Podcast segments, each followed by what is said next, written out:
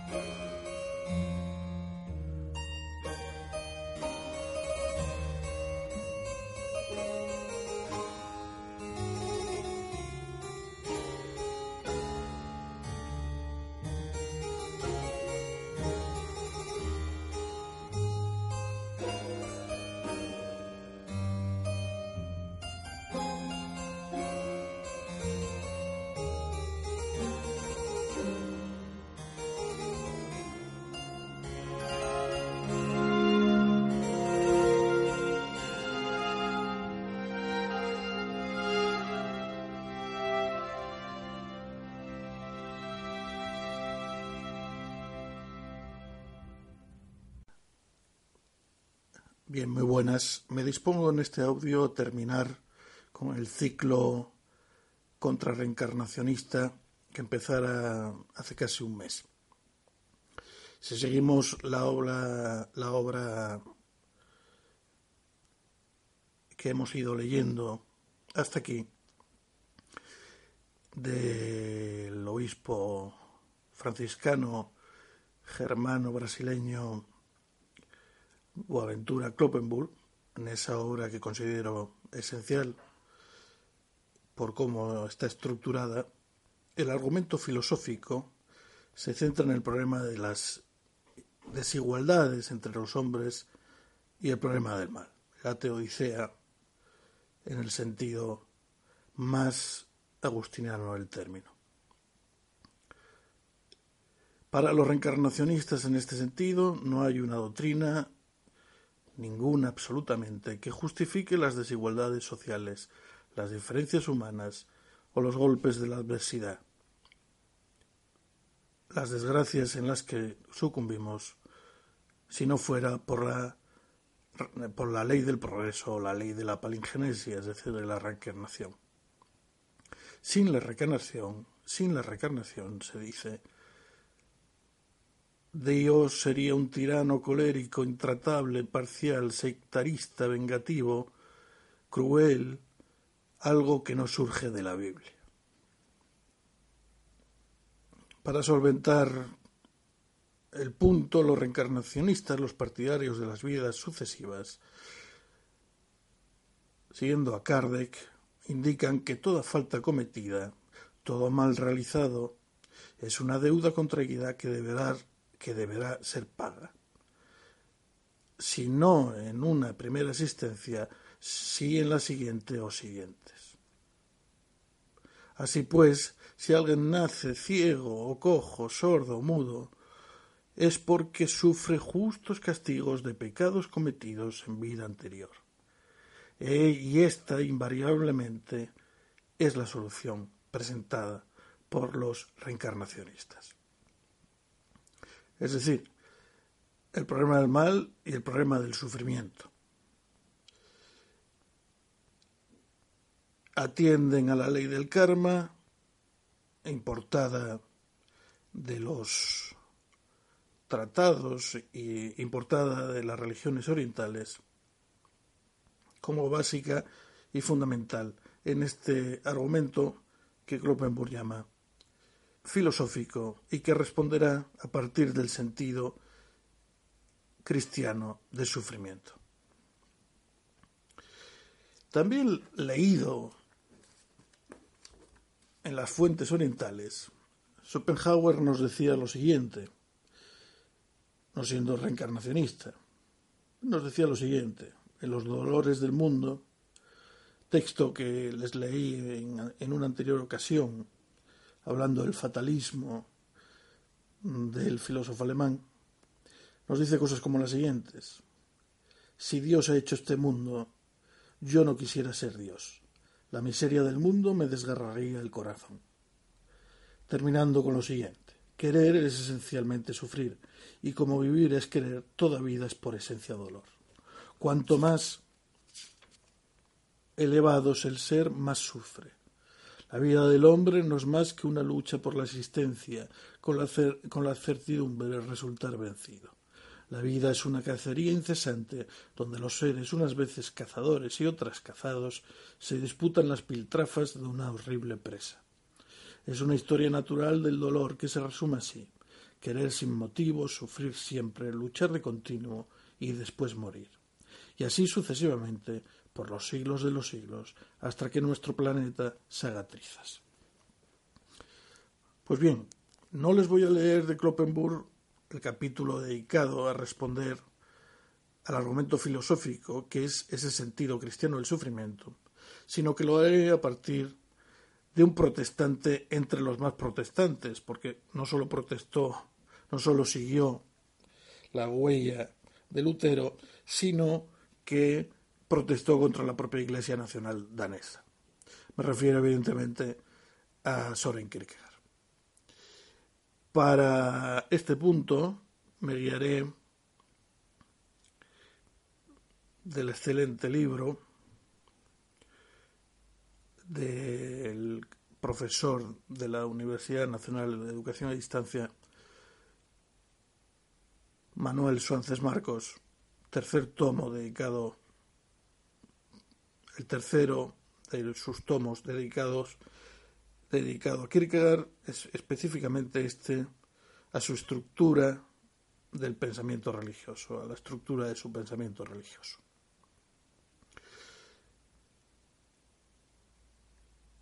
En mi canal dedicado a Kierkegaard, Kierkegaard en español, me he ocupado del sufrimiento bajo la perspectiva divina, en qué sentido el sufrimiento proviene de Dios. Es decir, cómo se plantea Kierkegaard el problema de la teodicea.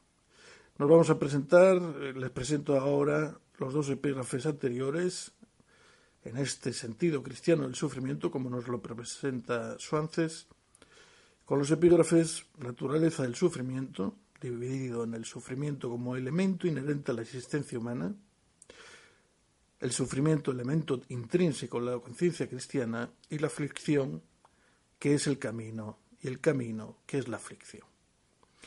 Más específicamente sobre el sentido del sufrimiento, tres epígrafes también. Se sufre una vez, pero la victoria es eterna, el sufrimiento nos cura de la temporalidad y la escuela del sufrimiento. Este será el grueso de la respuesta de fondo, de profundidad, que nos da Kierkegaard de modo oblicuo, indirectamente, a la solución de las injusticias, del dolor que nos hablaba, del que nos hablaba Schopenhauer, y en la grandeza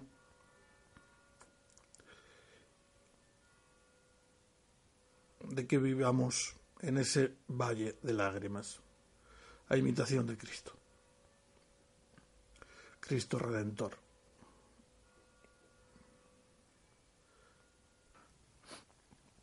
Naturaleza del sufrimiento. En primer lugar, Kierkegaard hace una amplia descripción fenomenológica del sufrimiento. Analiza sus fuentes, mecanismos, manifestaciones, intensidades y modos. Y ello en orden a una impregnación cristiana del problema. Es necesario perforar el alma y llegar a sus profundidades para ver cómo la fe va iluminando las oquedades del sufrimiento. Primer punto, el sufrimiento como elemento inherente a la existencia humana. Pero antes de aplicar la luz de la fe a esta realidad, Kierkegaard hace existencia, hace una exploración psicológica general, llegando a la conclusión de que toda existencia conlleva necesariamente una carga de dolor. Y cuanto más noble y elevada sea esa existencia, mayor será la carga. En esto coincide con Schopenhauer. Lo que pasa es que para Schopenhauer carece de sentido, es fútil la carga, el dolor. Este es sin duda uno de los problemas más graves de la vida humana, quizá el mayor. Está tan arraigado en nosotros que no podemos desembarazarnos de él. Queramos o no, nos vemos obligados a afrontarlo, sea cual sea la postura que adoptemos ante él. La resignación o la desesperación, la sublimación o la huida. El hombre ha gastado ingentes cantidades de tiempo y esfuerzo para resolverlo. Pero el dolor se resiste de manera terca y contumaz es como un muro indestructible. El hombre se pasa la vida esperando que el sufrimiento pase, que sea como un mal sueño o una mala noche, después de los cuales se vive un día pleno. Pero no su, pero no, su realidad es continua y persistente. Se presenta una y otra vez a cada de la vida, en cualquier circunstancia, con formas diferentes de manera imprevista. Dice así en su diario. El camino a las tribulaciones permanece largo y oscuro hasta el fin, diferente a ese otro camino en que poco a poco todo se esclarece. No se sabe tampoco cuándo vendrá un cambio, o más exactamente si éste está cerca, porque este género de cosas no se esclarece en la noche. Pero se cree que el cambio vendrá y con la dicha de la eternidad. Cuando el niño en la habitación oscura espera que se abra la puerta y aparezca la magnificencia esperada, incluso hasta el último segundo antes de que se abra la puerta, están de noche como al principio. Por no haber convenido entre sus padres él acerca del tiempo que hay que esperar, no se ve tampoco si falta mucho todavía. Pero una cosa es segura. En el momento en que se abra la puerta se revelará todo el esplendor. Quizá llegue melancólicamente al espíritu del niño que se hayan podido olvidar que él está esperando allí. Pero entonces se dice a sí mismo ¿Cómo creer que mis padres pueden obrar así? El niño entonces se arma de paciencia porque sabe bien que el gritar de miedo por un olvido es echarlo todo a perder. En este bello texto continúa Suances y con, la, y con tan sencilla comparación describe Kierkegaard la experiencia humana del sufrimiento como el trasfondo de la esperanza. El hombre sufre día tras día, renueva los motivos de su dolor, pero espera sin cesar que eso cambie y termine. Y qué duro es para él tener que soportar el riesgo de esa esperanza del momento final. Querríamos que la claridad apareciera poco a poco, desearíamos dar lo que fuera con tal de que se nos mostrase un pequeño anticipo o adelanto de ese triunfo final sobre el dolor. Pero no, el sufrimiento se va alargando y eso lo hace más duro. Las ofensas cotidianas, las preocupaciones día tras día, año tras año, van apagando la esperanza de una victoria sobre el dolor. La experiencia testifica lo contrario de aquella. Es esencial, llegado este momento, encarar la teleología del dolor. ¿Por qué está ahí? ¿Qué significa? ¿Qué sentido tiene? No vale decir que el sufrimiento es corto y que la renuncia de sí mismo sea fácil de llevar. Ante la tozudez del sufrimiento es preciso tomar postura. Y Kierkegaard analiza primero esa concepción que toma éste como un bien en sí. Si el dolor forma parte de la naturaleza, es que en el fondo es un bien en sí que hay que aceptar. Y se dice que este es el punto de vista del cristianismo, como si éste hubiese proclamado la bondad del sufrimiento en la imagen de la cruz. Kierkegaard se encara a este pensamiento. En el diario dice así. Sin embargo, aquí el sufrimiento no está planeado como si fuese una dicha en sí por sí, porque entonces el cristianismo sería un sinsentido, no existiría. Esto es lo que sucede poco más o menos en nuestro tiempo, en que se ha querido dar una explicación teleológica del sufrimiento de tiempos pasados que aspira a hacernos obtener gozo de él. No tiene sentido divinizar el dolor en sí mismo, continúa Swances. Como mucho es un instrumento del que se pueden obtener bienes. Es un error creer que algunos, los buenos, son capaces de disfrutar con el dolor, mientras los demás disfrutan con los placeres. Eso, para Kierkegaard, es una hipocresía que trata de esquivar el sufrimiento. Cercana a esta visión está la de los estoicos que aconsejaban aceptar el dolor como algo querido por el destino. No había, pues, que rebelarse contra él. Pero a reglón seguido recomendaban el suicidio como forma de desembarazarse de él. Esto es una incongruencia. Y de otro modo, Rousseau, una de las cabezas más confusas para Kierkegaard, afirmaba en términos contundentes que el sufrimiento no es nada, que es un placer. Pero hablaba así en teoría, porque en la práctica era muy cómodo, muy blando, y eso es una contradicción. El dolor no es para Kierkegaard un bien en sí, sino algo que nos puede dañar, pero refiriéndolo a Dios puede ser un potencial que sirva para nuestro crecimiento. Es aquí donde Kierkegaard aboga por el testimonio del espíritu que va contra la inmediatez. Es decir, el dolor puede ser un medio para superar el estadio estético, el de la inmanencia, el de los sentidos. El espíritu interviene cuando la inmediatez juega en contra. Por la ruta que sigue la satisfacción de nuestros deseos se acabará mal. Por tanto, el espíritu invita a morir a nuestros deseos, los cuales engendran dolor. La satisfacción de estos es una pequeña idolatría. Es preciso en este sentido morir cada día, renunciando al deseo y obrar con la convicción de que si se produce la extinción de éste, llegaremos a alcanzar la victoria. Existen muchas causas del dolor. Una de ellas, quizá de las más profundas, es algo que tiene que ver con nuestros deseos. Estos nos perturban y no sabemos si el fondo del sufrimiento que se debe a ellos es demencia, demencia o desviación. Y nuestra libertad ante esto permanece inerme. El más duro de los escrúpulos, escribe Kierkegaard, será siempre no saber si el fondo de un sufrimiento es demencia o pecado. La libertad, empleada ordinariamente como un medio de lucha, se torna aquí en su más espantoso contrario, en suplicio dialéctico. Para desembarazarse de esta situación, el hombre emplea un mecanismo de defensa. Trata de compartir o quizá de endosar al prójimo su propio sufrimiento para evadirse de él y llevar una vida cómoda.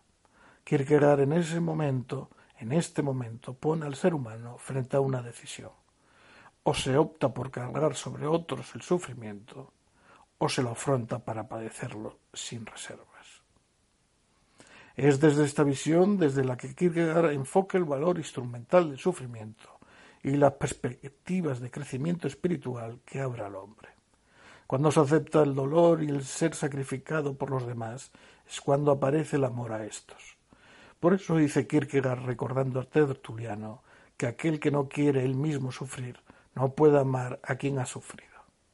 El sufrimiento, aparte de propiciar el amor, se abre también a la verdad y al bien. Es imposible llegar a ésta sin sufrir, y el comunicarla causa igualmente dolor. Comunicar la verdad, dice, es sufrir, si no, tú no comunicas la verdad. Y ello porque el dolor es el cauce por el que discurre el bien y la verdad. La tristeza, dice, es la nostalgia del cielo y todo lo que hay de bueno en el hombre es hijo del dolor.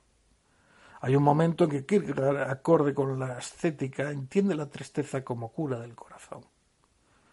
En las obras del amor, primera parte nos dice, el que se ha engañado a sí mismo seguramente opina que tiene motivos para consolarse, porque desde luego es mucho más que un vencedor. En su enseño, en su ensueño insensato se le oculta cuán miserable es su vida. No le negaremos la afirmación que hace de que él ha cesado de entristecerse por nada. Mas, ¿de qué le servirá esa receta si su salvación cabalmente consistiría en que empezase a sentir una profunda tristeza sobre sí mismo? Este hombre triste y atribulado aparece ante el mundo como débil. Kierkegaard entiende que las fuerzas del bien se muestran débiles, pero hay cierta debilidad que en el fondo es fortaleza, aunque parezca, aunque aparezca hacia afuera lo contrario. En todo caso, Kierkegaard muestra una especial sensibilidad por el hombre sacrificado que aparece bajo la figura de la debilidad porque le sugiere demasiadas resonancias personales. A través de la propia experiencia, Kierkegaard va elaborando la figura del hombre doliente que en el fondo lleva consigo toda noble existencia. El individuo extraordinario es siempre sacrificado. Este hombre no ha pedido para sí la alegría y el bienestar, sino que ha querido estar exento de ellos. Y en la medida que ama y se ennoblece, ha de aumentar su sufrimiento. Además, que no espere gratitud por esa entrega tan desinteresada. Los que se sacrifican no reciben agradecimiento. La magnanimidad no encuentra recompensa aquí abajo. Si la generosidad del que se sacrifica fuese reconocida, ya tendría su recompensa. La magnanimidad y el sacrificio implican ser incomprendidos sin dejar por ello de realizarse. El honor y el reconocimiento de los hombres sería un falso salario, como pudieran serlo igualmente el pago en dinero o admiración. Ciertamente la virtud, el sacrificio, el bien tienen su salario. Pero ¿cuándo y cómo? No en el sentido terrestre, puesto que la virtud es pagada con ingratitud, sino en el sentido de lo eterno. En este punto Kierkegaard identifica al hombre sacrificado con el, héroe, trágico, y esto tanto dentro como fuera del cristianismo. La esencia de lo trágico consiste en ser incomprendido. Por eso la vida de tantos hombres antiguos y modernos, cristianos y no, ha sido trágica. Kierkegaard reconoce el valor de lo trágico en el paganismo como muestra de que la tragedia es algo sublime en la naturaleza humana, y se ha dado en todas las épocas. El paganismo alcanzó su apogeo espiritual cuando descubrió el valor de lo trágico y de lo cómico. Pero la pasión superior es preferir lo trágico a lo cómico, porque entonces la inmediatez queda superado, queda superada, dando lugar a la ética y a la religiosidad. Superada la inmediatez, el héroe trágico se abre a la ética o a la religiosidad, o a ambas a la vez. En esta apertura se despoja de los intereses personales y es sacrificado al interés colectivo, perdiéndose su destino en determinaciones ajenas a él. Y todo ello envuelto en el silencio. Cuando se quiere llegar a la causa de ese destino, aparece la paradoja. Así nos dicen temor y temblor. El héroe trágico, hijo predilecto de la ética, es el puro hombre, el hombre a secas, y en cuanto tal puedo comprenderlo muy bien aparte de que todo lo que él hace se ejecuta a plena luz y sin ningún encubrimiento. Si voy más allá de esta categoría puramente humana del héroe, tropiezo inevitablemente con la paradoja, es decir, con lo divino o con lo demoníaco, puesto que el silencio tanto puede ocultar lo uno como lo otro. El silencio es una trampa del demonio, el cual es tanto más terrible en la medida en que más callado está. Pero por el lado contrario, el silencio también puede significar estado, eh, el estado en que, el, en que el individuo toma conciencia de su profunda unión y colaboración con la divinidad. El hombre derrotado, incomprendido en su destino, sacrificado por los demás, es la plenitud humana, el culmen de la ética. Solo un paso más, es decir, su vinculación a la divinidad, y tenemos la paradoja el hombre religioso. Lo trágico es lo que embellece y dulcifica el destino meramente humano. Kierkegaard lo compara con la gracia en el orden religioso. Dice así, yo diría, aunque parezca paradoja, que el individuo solo es feliz en cuanto está metido en la tragedia. Lo trágico contiene en sí una dulzura infinita. con toda propiedad se puede afirmar que en el sentido estético lo trágico es para la vida humana algo así como lo que en su orden representan para la misma la gracia y la misericordia divinas. Incluso diría que es todavía más tierno y por tal motivo estoy dispuesto a llamarlo un amor maternal que arrulla al que está atribulado. El sufrimiento, elemento intrínseco de la conciencia cristiana. Toda existencia conlleva dolor y cuanto más noble es aquella, mayor es éste. Pues eso mismo hay que decirlo a fortiori de la existencia cristiana. Esta es una de las tesis fundamentales que atraviesa el pensamiento de Kierkegaard. Quizá en exceso por su condicionamiento personal. Pero Kierkegaard piensa y vive de tal manera esta experiencia que logra crear en este sentido un paradigma válido para la conciencia cristiana en general. Esta es inimaginable sin dolor. ¿Y por qué? Kierkegaard aborda esto desde diversas perspectivas. De entrada comparte el juicio de tantos pensadores y sabios que entienden que la vida terrenal, por su estructura, es sufrimiento. Nos dice así, esta vida terrestre es sufrimiento, todo hombre carga con su propio lote, y esto es por lo que al morir su última palabra es esta, alabado sea Dios, ya terminó esto. Esta vida terrenal es tiempo de prueba, es un examen. Tú estás aquí para examinarte y Dios ha dispuesto esta asistencia para que sea precisamente la prueba examinatoria, el dinamómetro de la negación. Tú no tienes que rehacer el mundo, sino que por tu vida debes padecer el examen. Pero si Kierkegaard dice esto de toda existencia, pone el dedo en la llaga de por qué esto se agrava en la existencia cristiana porque ésta hace necesaria y directamente referencia al absoluto. El cristianismo es el absoluto y referirse a éste es ser sacrificado. Cuando el cristiano vincula radicalmente su vida a Dios de modo directo, relativiza y en cierto modo niega lo demás, desde la riqueza o el poder hasta el amor al Padre y a la Madre. Y esto supone un quebranto estructural de la naturaleza. Es esta una idea muy acariciada por Kierkegaard. No es necesario derramar la sangre por Cristo. Lo importante es el sacrificio interno de estar en el mundo, meterse de lleno en sus tareas y no caer en la tentación de hacer del trabajo, del prestigio o del dinero el fin último, sino referirlo todo internamente a Dios. Y esto provoca una situación radical de abnegación. Es una tensión que no le deja al cristiano hacer las paces con la realidad presente, aunque no desprecie ésta. Aquí es donde Kierkegaard muestra la diferencia entre cualquier otra actitud religiosa, especialmente la judía y la cristiana. La piedad judaica está agarrada a la tierra, quiere prosperidad, fecundidad, triunfo sobre los enemigos. Esto es naturaleza pura. El cristianismo renuncia a eso. Así nos dice en su diario. La diferencia entre la piedad judaica y la cristiana es que ésta de golpe se vincula a la necesidad de sufrir que se lean los salmos de David, toda esta lucha que se apoya sobre lo que es inmediatamente sano, que Dios aplastará a sus enemigos, que alejará sus ataques, etcétera, etcétera. Esto no es en el fondo piedad cristiana. Así se comporta el hombre natural. Pero el cristiano sabe muy bien que ser cristiano es sufrir, y por eso él se refiere de golpe al sufrimiento, ocupado únicamente en sufrir de manera agradable a Dios. Referir inmediatamente la asistencia a Dios supone un formidable quebranto, porque eso lleva a chocar constantemente con el mundo. De todos modos, estos sufrimientos pueden espantar desde afuera, pero vistos por dentro desde la creencia, no son algo severo y cruel impuesto desde fuera.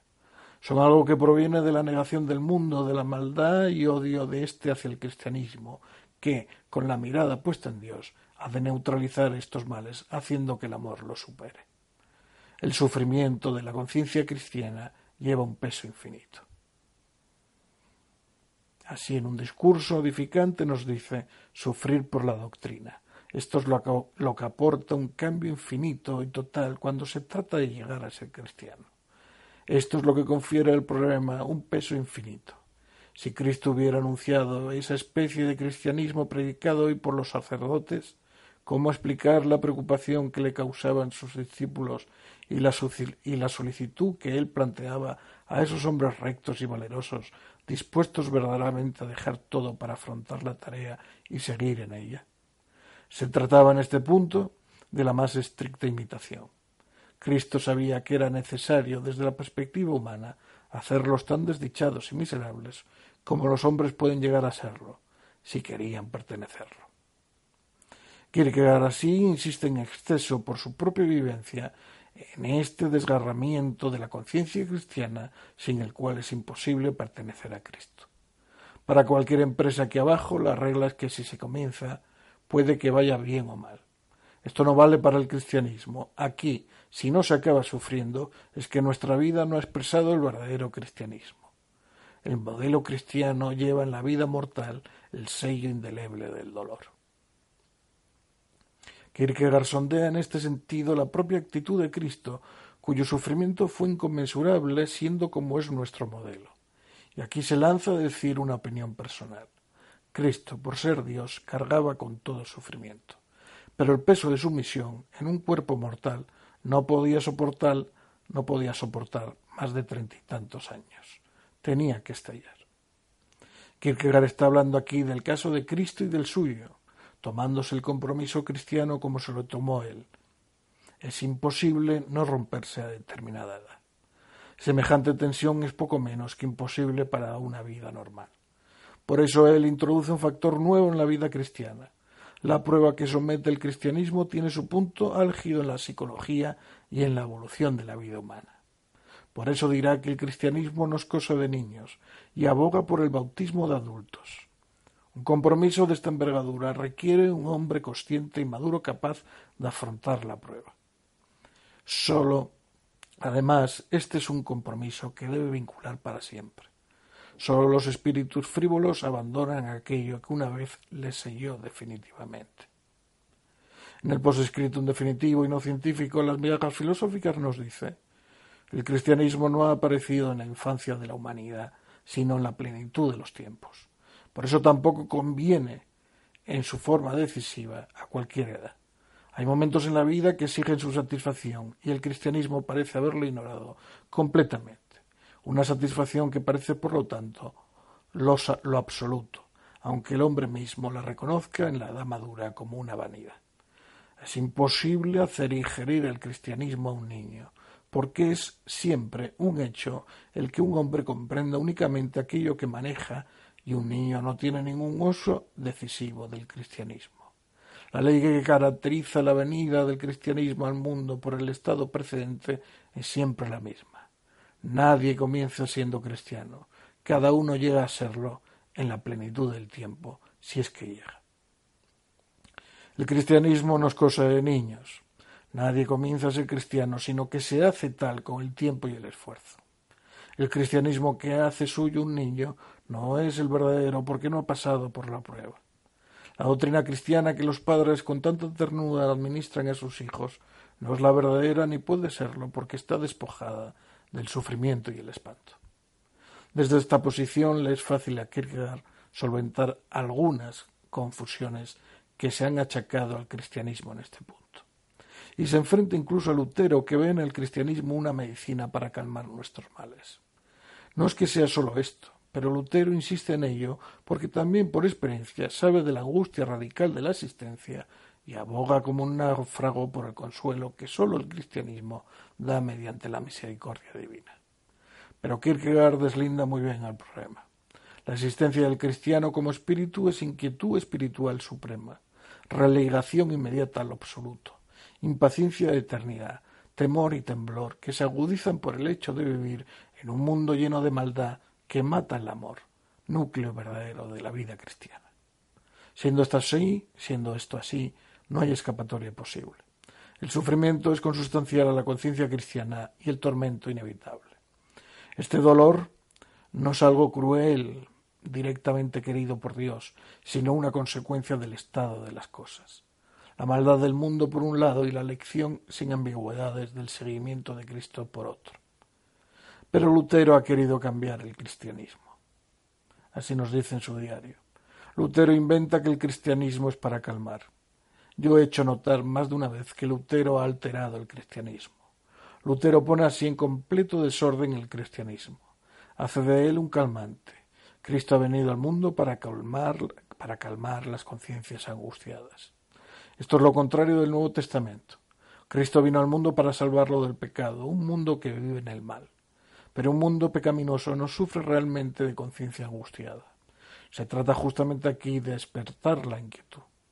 Pero la desgracia de Lutero es que un estado dado en la cristiandad, en un tiempo y lugar determinados, es metamorfoseado en norma. Lutero ha sufrido en extremo la angustia de conciencia y tuvo necesidad de remedio. Vale.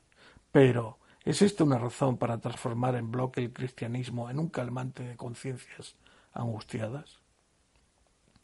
Kierkegaard encuentra así a Lutero culpable de confundir médico y enfermo.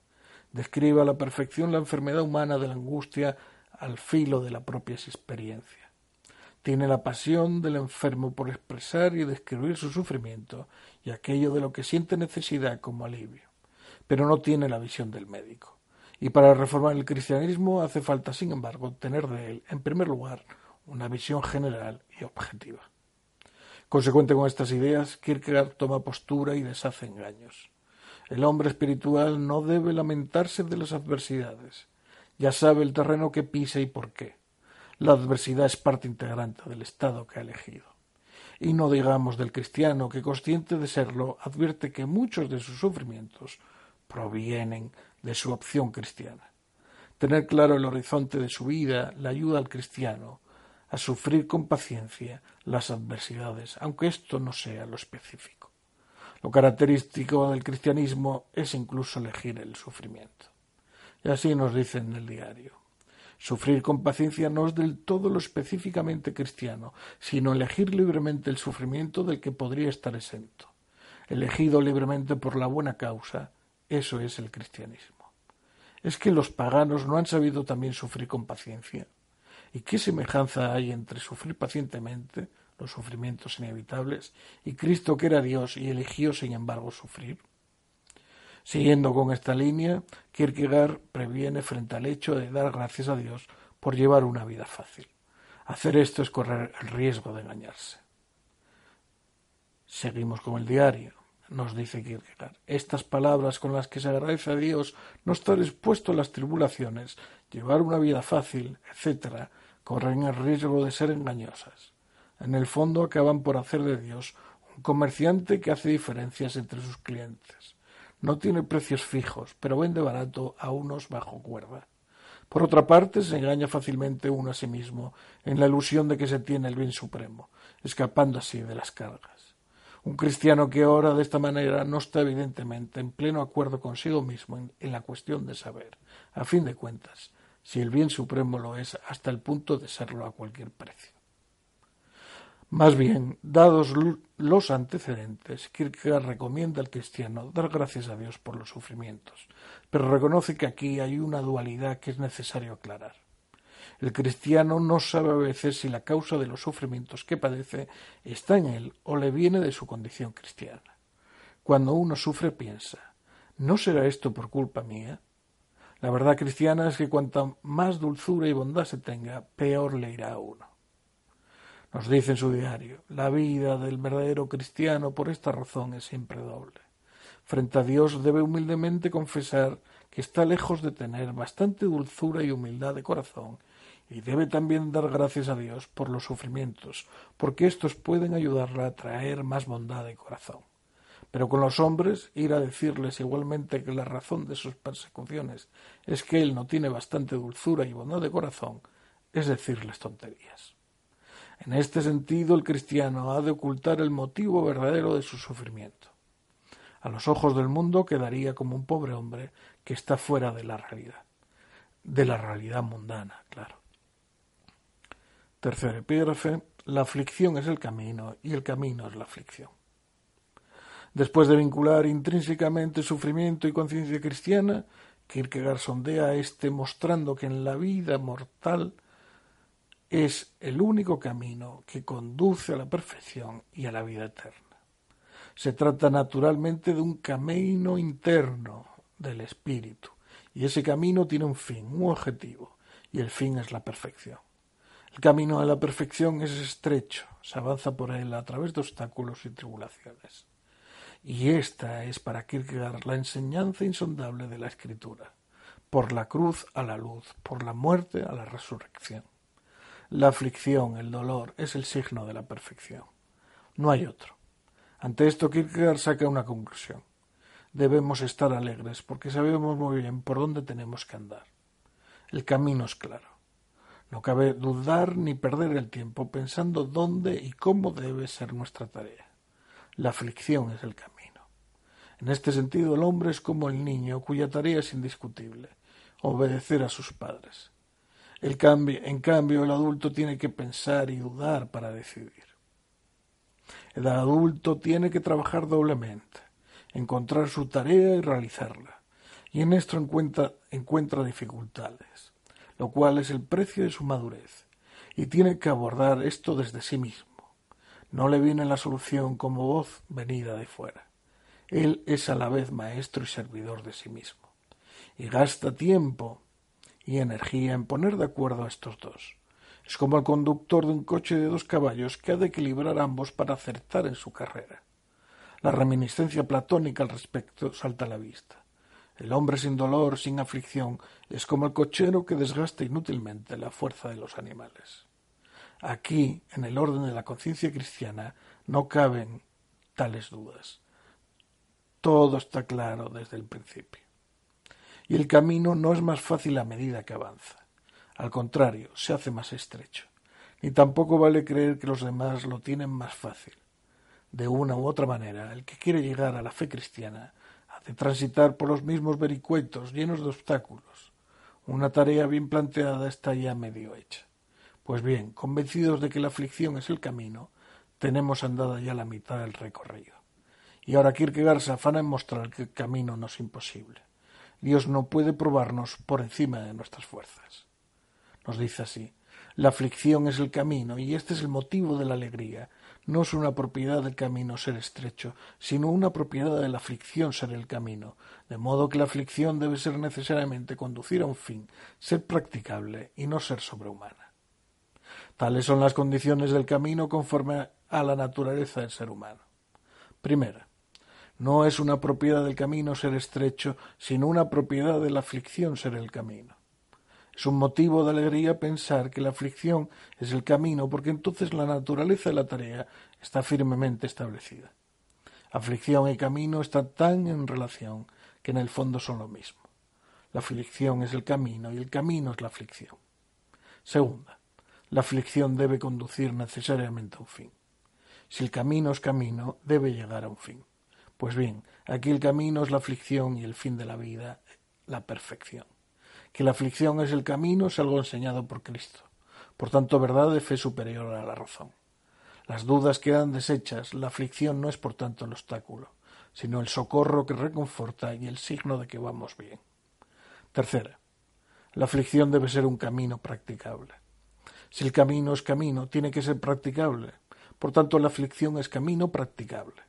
La aflicción, la aflicción abre ella misma el camino y en vez de cerrarlo motivo de aliento y seguridad en el caminar.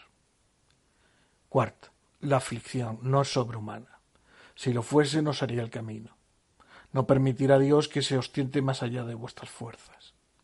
No hay tentación sobrehumana, sino engaños inventados por los temerosos o pérfidos que quieren hurtarse a la aflicción. La aflicción es ella misma, el camino que conduce fuera de la aflicción. Y ahora describe Kierkegaard el talante de ese caminante afligido que ha de recorrer el camino. Lo ha de transitar en soledad y silencio. La aflicción y el dolor no son para ser aireados, compartidos, sino para experimentarlos en la interioridad. El hombre religioso vive una experiencia que le separa de los intereses y agitación mundanos y que lo lleva a un espacio que sólo comparte con Dios. El hombre de hoy vive en una especial y vertiginosa agitación colectiva. En ese ambiente no puede madurar algo tan delicado como la relación personal del hombre con Dios. Y esto produce un singular dolor por cuanto el hombre tiene que vencer su natural tendencia a compartir su vida y dolores con sus semejantes. Pero no hay más remedio y más saludable contra la enfermedad de la agitación que el dolor de la conciencia cristiana. Ese dolor se sustrae a toda mirada, se oculta y disimulado acompaña toda la vida. Y por ser oculto no suscita compasión. Nadie sabe lo que sufre el cristiano internamente, y éste ni puede ni debe expresarlo. Los demás no le comprenden y por tanto no tratan su caso. En cambio, él sí que comprende a los demás, a los suyos, y sin embargo, cada vez menos porque nadie le hace caso. A este cristiano que sufre profunda, silenciosa, ocultamente, se le ofrece la amistad suprema, la de Dios, y a pesar de su soledad, es alguien edificante para los otros. El cristiano ha de pasar por la soledad, la falta de amor y comprensión, ha de sentirse frecuentemente al margen de la vida y olvidado. Por la sabiduría del mundo decide ignorarle, y de eso él ha de ser consciente para saber dónde está situado y no ceder al abatimiento. El mundanal ruido no tiene nada que hacer con este hombre que sufre. Sólo la eternidad tiene que ver con él. Kierkegaard insiste por experiencia en este dolor que de alguna manera experimenta el que toma en serio el cristianismo. Él es otro y no conoce la igualdad, la reciprocidad. No hay otro parecido a él, pero a pesar de sentirse incapaz de salir de esa soledad, puede cumplir la tarea suprema, sufrir todo y hacer el bien en presencia de Dios.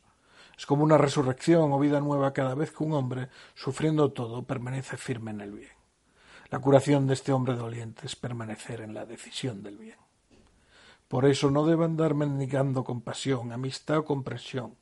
Sin ser autosuficiente, él debe aguantar el envite, porque a pesar de su aparente e insoportable soledad, hay una causa de fondo que le sostiene. Nos dice así Kierkegaard.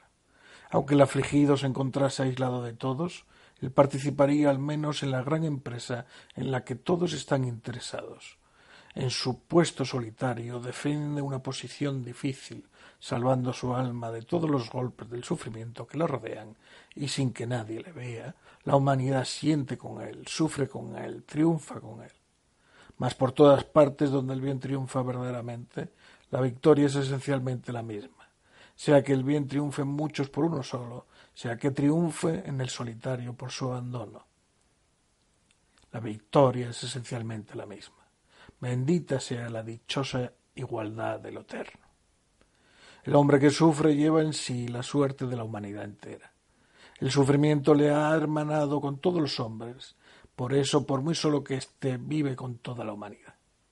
Esta idea que Schopenhauer y el pensamiento oriental han vivido y experimentado en el ámbito de la inmanencia Kierkegaard la vincula a la experiencia religiosa.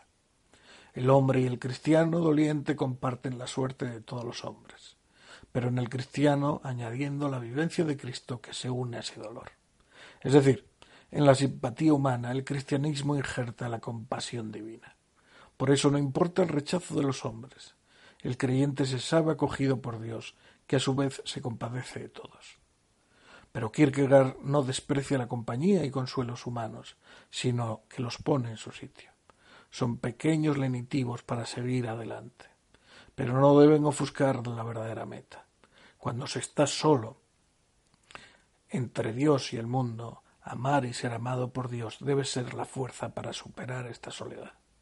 En contacto con Dios, el hombre no está solo, sino que está vinculado a la humanidad entera, aunque física y psicológicamente se sienta en una honda soledad.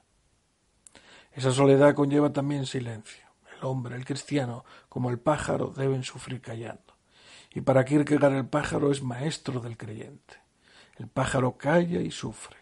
Por mucha que sea la congoja que le invade, calla. No dice lo que le pasa, no se lamenta, no acusa a nadie. El sufrimiento humano se agranda porque el hombre no sabe callar. Kierkegaard ahonda en el silencio que Cristo mantiene a lo largo de su pasión. Sin acudir a su divinidad y hablando solo humanamente, la dignidad de Cristo fue extrema en el silencio mortal de la cruz y del abandono de Dios. Hay que poner límite al sufrimiento, y eso lo hace el silencio. La falta de límite proviene de no saber callar. Reducir el sufrimiento a lo que es está en manos del que es capaz de callar. Segundo gran apartado, sentido del sufrimiento. Kierkegaard se ha tomado tiempo y dedicación para describir el sufrimiento humano en general y el específico de la conciencia cristiana. Pero dada la densidad de esta realidad que envuelve al hombre por todas partes y que determina su destino, intenta ahora sondear el sentido del sufrimiento. Si no se llega de alguna manera a aquel, la verdad será tormento incesante. Se necesita una fuente de luz permanente para alumbrar la realidad más dura de la existencia. Kierkegaard pone aquí toda la carne en el asador, porque si no se logra encajar el sufrimiento, la fe y la vida terminarán siendo un fracaso. Primer punto. Se sufre una vez, pero la victoria es eterna. Se sufre solo una vez. También se dice que la vida se vive solo una vez y de ahí nace esa invitación del mundo a aprovechar la vida disfrutando al, al máximo de su riqueza y placer. Pero Kierkegaard quiere dejar clara la posición cristiana en este punto decisivo. Cuando en la vida un hombre cae enfermo y se restablece, se dice que ha estado enfermo una vez y que debe aprovechar al máximo el tiempo que le queda. Por comparación, esto es lo que afirma Kierkegaard con respecto a la eternidad. La vida temporal es un instante, instante de dolor, pero el resto, es decir, la eternidad, es lo decisivo. Por tanto, la curación que busca el mundo y la que busca el cristianismo son diametralmente opuestas.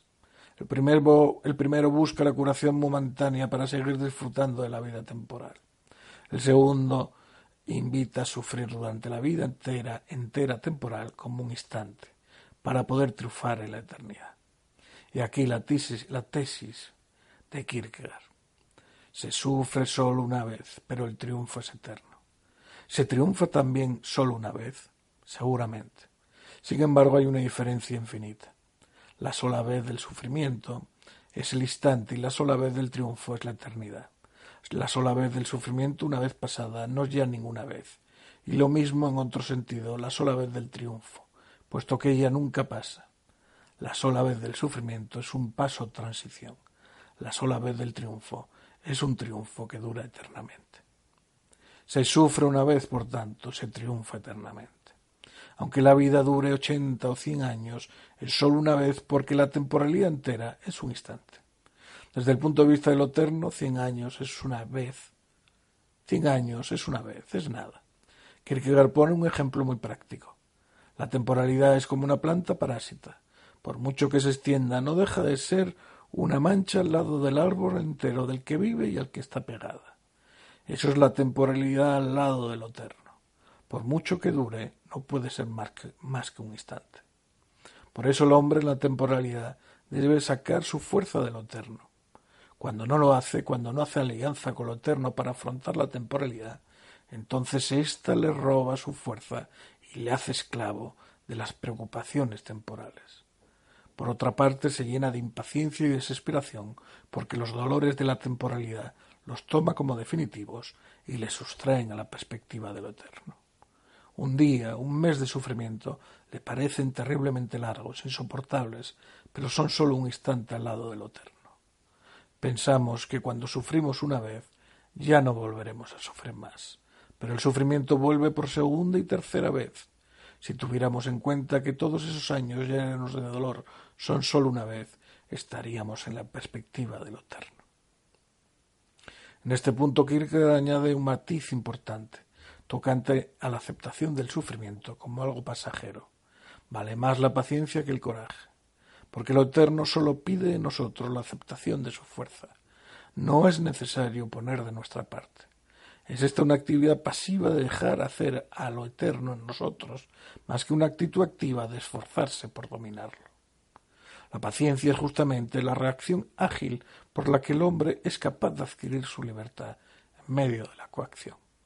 La curación por lo eterno consiste precisamente en la libre aceptación por parte del afligido de aquel sufrimiento que le ha sido impuesto.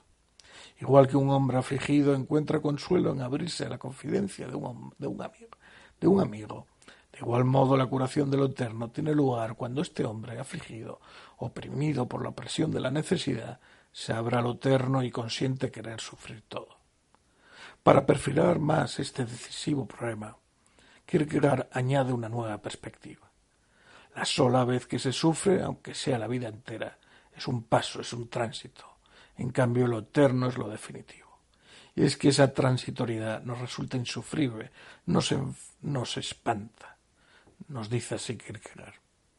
Es necesario que des ese paso, aunque dure toda la vida, aunque sea cruel como la espada que te atraviesa el corazón. Sin embargo, no es más que un paso. No es el sufrimiento el que pasa por ti, sino tú el que pasas por el sufrimiento, y pasas indemne desde el punto de vista eterno. En la temporalidad y desde este punto de vista el sufrimiento parece terrible. Una ilusión te hace creer que éste te traspasa y te hace perecer, mientras que eres tú quien le traspasa. Se trata de una ilusión. Kierkegaard echa mano aquí de una bella comparación para aclarar este tema. Esto es como cuando en un drama teatral un actor mata a otro. Así lo parece. Pero estamos seguros que no le toca ni un cabello. Así el sufrimiento de la temporalidad es una fantasmagoría y la muerte una comedia. El sufrimiento no deja huella en el alma, más bien la purifica. Igual que el fuego elimina las impurezas del oro, así el sufrimiento purifica el alma. La enfermedad puede llegar a matar el cuerpo, pero no el alma, porque la única enfermedad de éste es renunciar a la perspectiva de lo eterno. Por eso Kierkegaard concluye este ensayo invitando al creyente a pedir a Dios que le dé paciencia para aceptar el sufrimiento de cada día, renunciando a los bienes terrenales. Así, mete bien en tu corazón esta consigna. Piensa que si un hombre pasa toda su vida en el tranquilo disfrute de todos los bienes terrestres, cuando llegue la hora de la muerte, no tendrá nada de qué acordarse, nada para afrontar el inmenso futuro que viene, porque el goce es agradable en el instante, pero lo agradable, justamente en tanto que vacío instantáneo, no se presta al recuerdo y no tiene realidad para el recuerdo eterno. Por el contrario, no hay recuerdo más lleno de felicidad que el de los sufrimientos superados con la ayuda de Dios, ni nada ofrece más felicidad al recuerdo. Este es el secreto de los sufrimientos. A la hora de morir, para Kierkegaard, no hay satisfacción mayor que acordarse de los sufrimientos de los que no tuvimos culpa y que fueron experimentados por una buena causa. Segundo punto. El sufrimiento nos cura de la temporalidad. El punto anterior involucra este. El sufrimiento es la medicina a nuestra disposición para que lo eterno tome posesión en nosotros contrarrestando la temporalidad. Esta se escandaliza del sufrimiento, quiere eliminarlo a toda costa para poder disfrutar del presente. Pero el sufrimiento es el precio de lo eterno, no hay modo de llegar a éste sin pasar por aquel. Para Kierkegaard pensar que un día cesará el sufrimiento después de nuestro esfuerzo y de nuestros ruegos a Dios es judaísmo. En cambio, el cristianismo sabe muy bien que el sufrimiento permanece indefectiblemente hasta que llegue lo eterno. Exactamente dice su diario, todo sufrimiento en el que el socorro nos alcanza todavía en esta vida, de manera que el sufrimiento cesa, es judaísmo. El cristianismo permanece hasta el fin en el sufrimiento y acto seguido viene la eternidad. Es preciso ver la razón de la permanencia del sufrimiento como camino verdadero del destino humano. No vemos en principio dónde está la salud de lo eterno, porque por mucho que nos adhiramos a éste, no nos curamos de nuestros dolores. Al contrario, estos se agravan. Lo eterno no nos cura de nuestros defectos físicos y psíquicos, ni de nuestras desgracias. En este sentido, el sufrimiento es una vacuna contra la tentación de tomar lo eterno como instrumento para ahuyentar nuestros males. Aquí la sabiduría humana y la decisión por lo eterno están en los polos opuestos. En la infancia nos dice esperanza terrestre y esperanza celeste crean y actúan juntas como compañeras, pero su diferencia se muestra en la decisión. La esperanza terrenal es incómoda la sabiduría que lleva a la resolución. Tenaz aplaza el tiempo, aduce mil razones que se resumen así. No hay que tomar demasiado a pecho el sufrimiento y la vida, por qué es posible que, y quién sabe si, etc. Pero cuando el hombre de sufrimiento toma pecho su infortunio, recibe la ayuda de lo eterno en su decisión. Porque tomar a pecho su sufrimiento es morir a la temporalidad, a la sabiduría y sus subterfugios, a los hombres y mujeres de buen consejo, a los sucesos acaecidos a tal o cual, o para encontrar, en cambio, descanso en la seguridad bienaventurada de lo eterno. Kierkegaard describe bien la lucha del hombre sufridor para orientar su vida. Quiere y no quiere la curación por lo eterno. La quiere porque sabe que esa es la curación radical de una vida que no puede escapar al dolor. No la quiere porque sabe que eso es renunciar a la temporalidad, a sus encantos deleites, incluso legítimos. De ahí esa división que se convierte en enfermedad si no toma una decisión, un rumbo. La vida seguirá igual después de aquella, pero la orientación será completamente distinta. Un hombre que ha optado por la eternidad en medio de la temporalidad ha cortado el nudo gordiano que le unía a ésta. Ya no podrá tomarse demasiado a pecho los goces y dolores porque sabe que estas cosas no son el referente último. En cambio, el que opta por la sabiduría del mundo ama lo temporal como bien supremo y lo eterno se le presenta como un enigma, una especie de recurso desesperado. Por eso sólo la decisión de lo eterno es verdadera. Pero esta decisión no puede soslayar el dolor, y éste entonces se convierte en curación. Por la decisión de lo eterno el dolor queda curado en su raíz, aunque sus efectos permanezcan. Al que ha optado por lo eterno, ningún sufrimiento puede quebrarlo del todo, porque el fondo de su ser está anclado en una realidad más potente que el sufrimiento. Esa realidad es lo eterno. Todo hombre ha de pasar por el sufrimiento. El problema es el sentido que quiera darle. Si quiere salir de él para disfrutar más, si se desespera o si lo toma como un camino para llegar a una realidad inefable que no le va a eximir de él en vida mortal. Ese es el camino que debemos todos seguir, nos dice, por el puente de los suspiros a la paz de la eternidad. Cuando el que sufre ha optado por lo eterno, sabe dar sentido a su sufrimiento sin querer anularlo. Habiendo optado por lo eterno, el sufrimiento y la vida no se hacen tan pesados, no nos aplastan. La decisión por lo eterno corta radicalmente el nervio de lo temporal, aunque el dolor persista. Pero Kierkegaard es consciente de lo que significa morir al mundo, morir a la temporalidad, como único medio de acceder a lo eterno.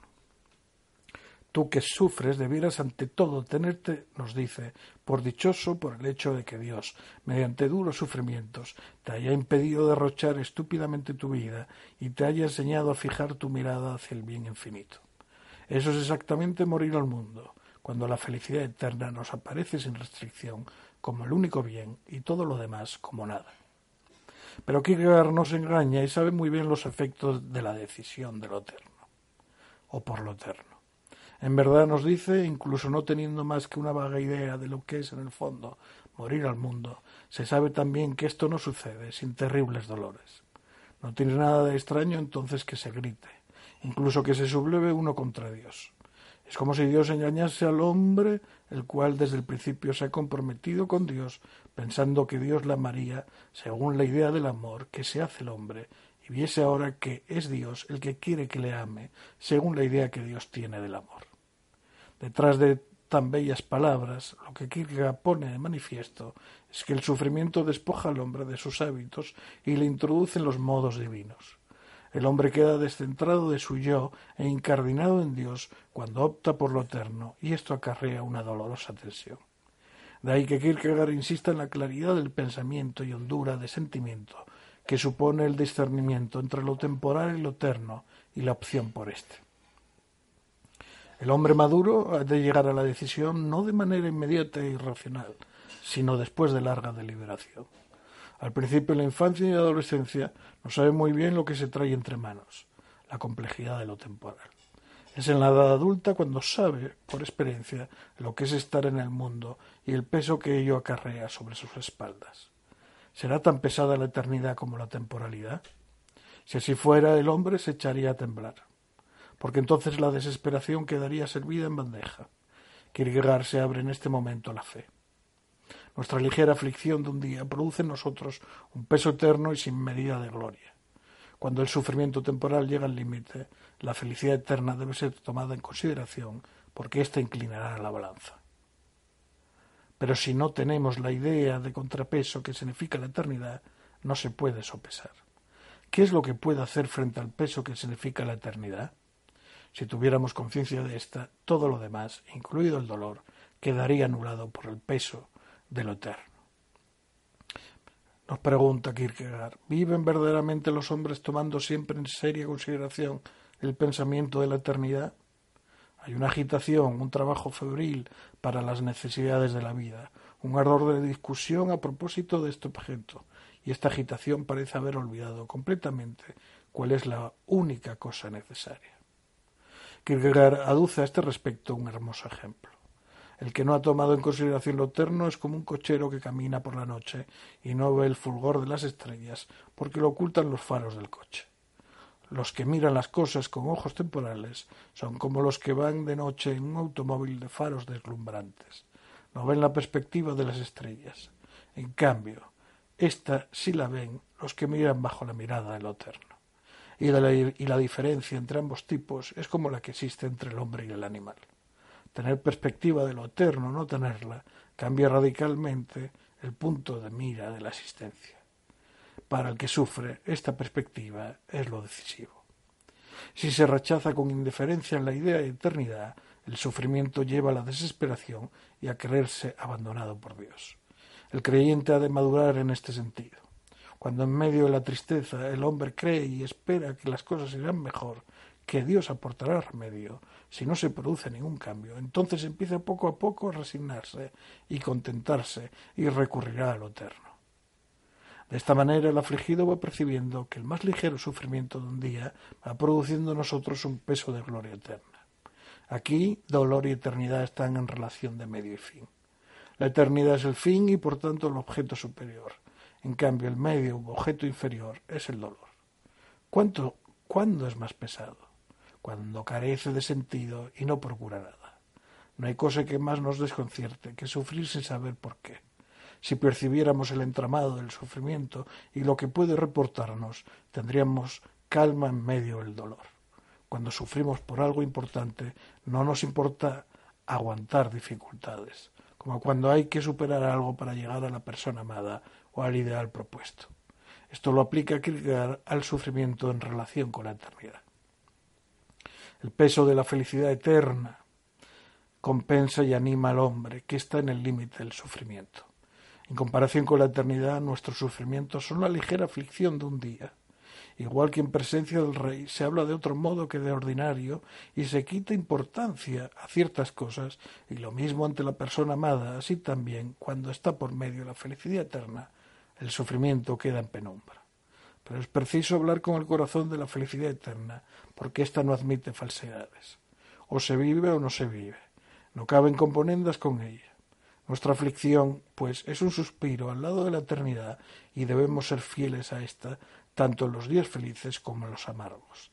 De ella deberá el creyente sacar el coraje para afrontar los, los peligros de la vida. Además de contrarrestar la temporalidad y reducirla a sus justos límites, Kierkegaard dirá que el sufrimiento facilita la fe y nos abre el amor al prójimo. Esos son los frutos de un sufrimiento debidamente llevado romper con la temporalidad y puestos los ojos en lo eterno, vivir en la fe y el amor al prójimo. Tercer y último epígrafe, la escuela del sufrimiento. Aparte de que el sufrimiento señala el fin último al que encamina el creyente, al que se encamina el creyente, Kierkegaard se detiene ahora en el trabajo interno que produce en el alma del creyente. El sufrimiento no solo señala la meta, sino que transforma la vida del creyente. Es una especie de maestro interno que instruye a aquel durante la vida. Kierkegaard es consciente de que al hombre en general y al creyente en particular no le es fácil decidirse por lo eterno en su vida mortal, pues la cosa el deseo de riqueza, bienestar, fama, placer, etc. El deseo es el espejo del alma y tira de nosotros con fuerza desmesurada. Plantarle cara y optar por lo eterno exige una metamorfosis del sujeto. El deseo nos lo pone fácil y los caprichos asaltan continuamente desde las más diversas y recónditas zonas de nuestro ser.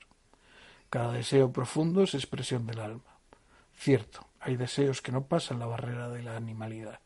Hay otros más nobles, como la adquisición de una virtud, que exigen luchar, afrontar el peligro, lo cual tensa el alma hasta llevarla a la exaltación. Esto parece lo más sublime del ser humano. Pues no, hay algo más noble que querer luchar y es querer sufrir pues luchar lleva consigo la conciencia de ser fuerte, de poder vencer en el combate. En cambio, el deseo de sufrir lleva más bien la conciencia de perder. Pero esto no es debilidad ni resentimiento.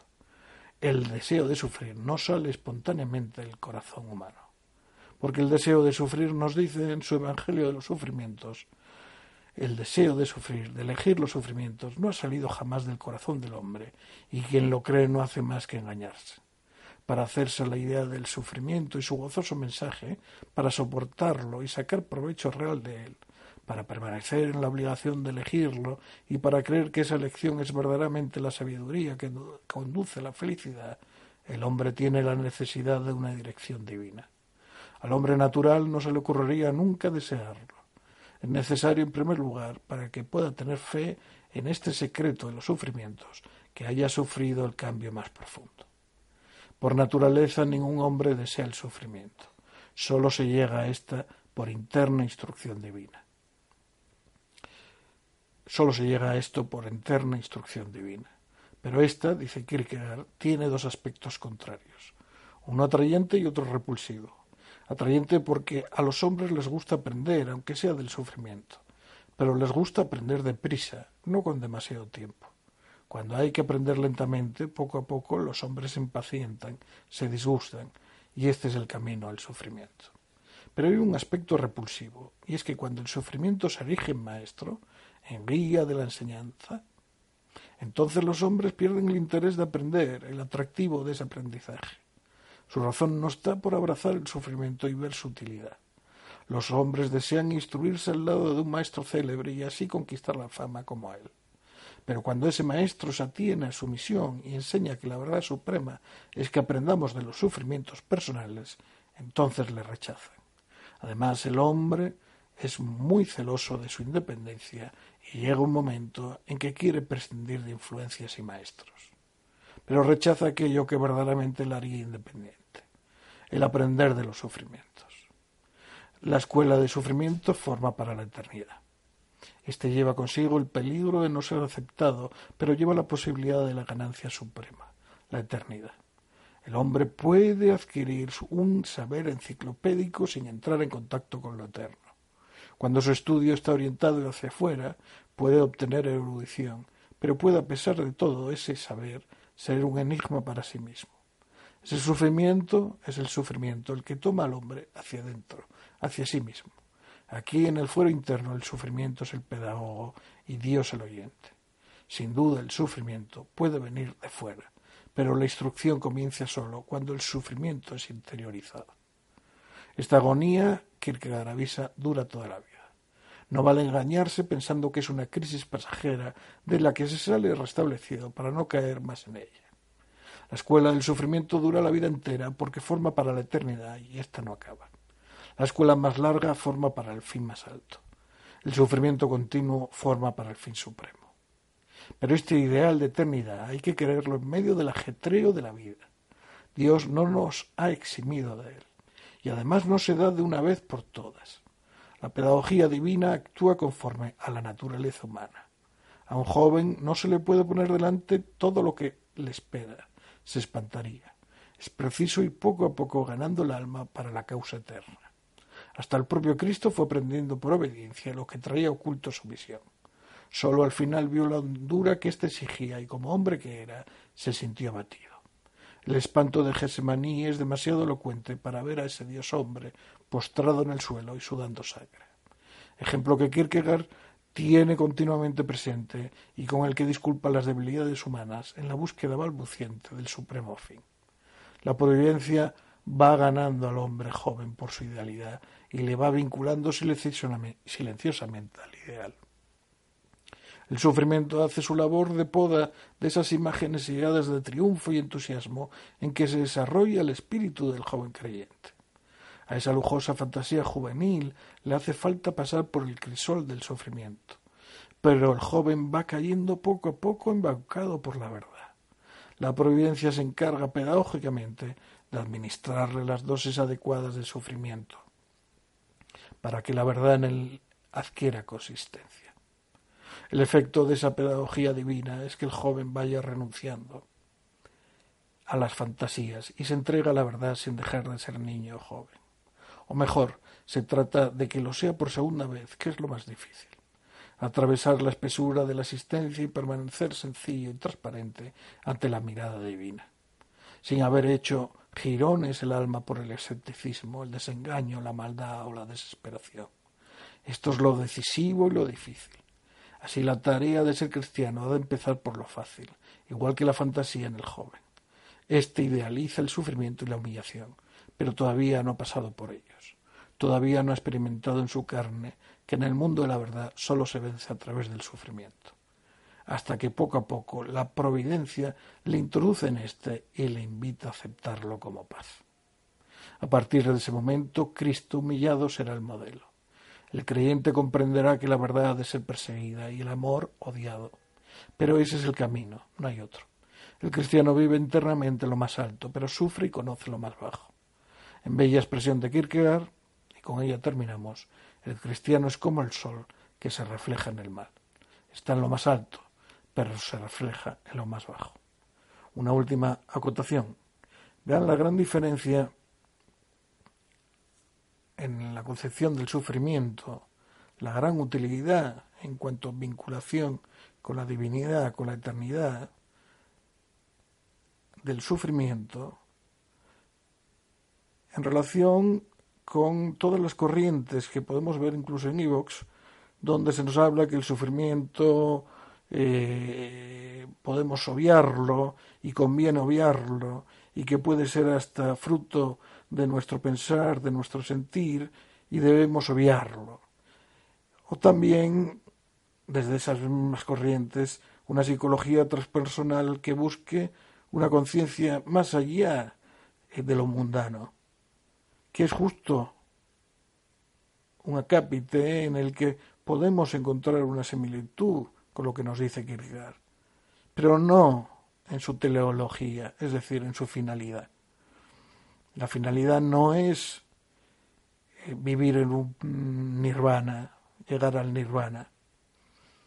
La finalidad en el cristianismo y por ende para el hombre natural desde lo psicológico toda la, todos los escritos de Kierkegaard son antes que cristianos psicológicos.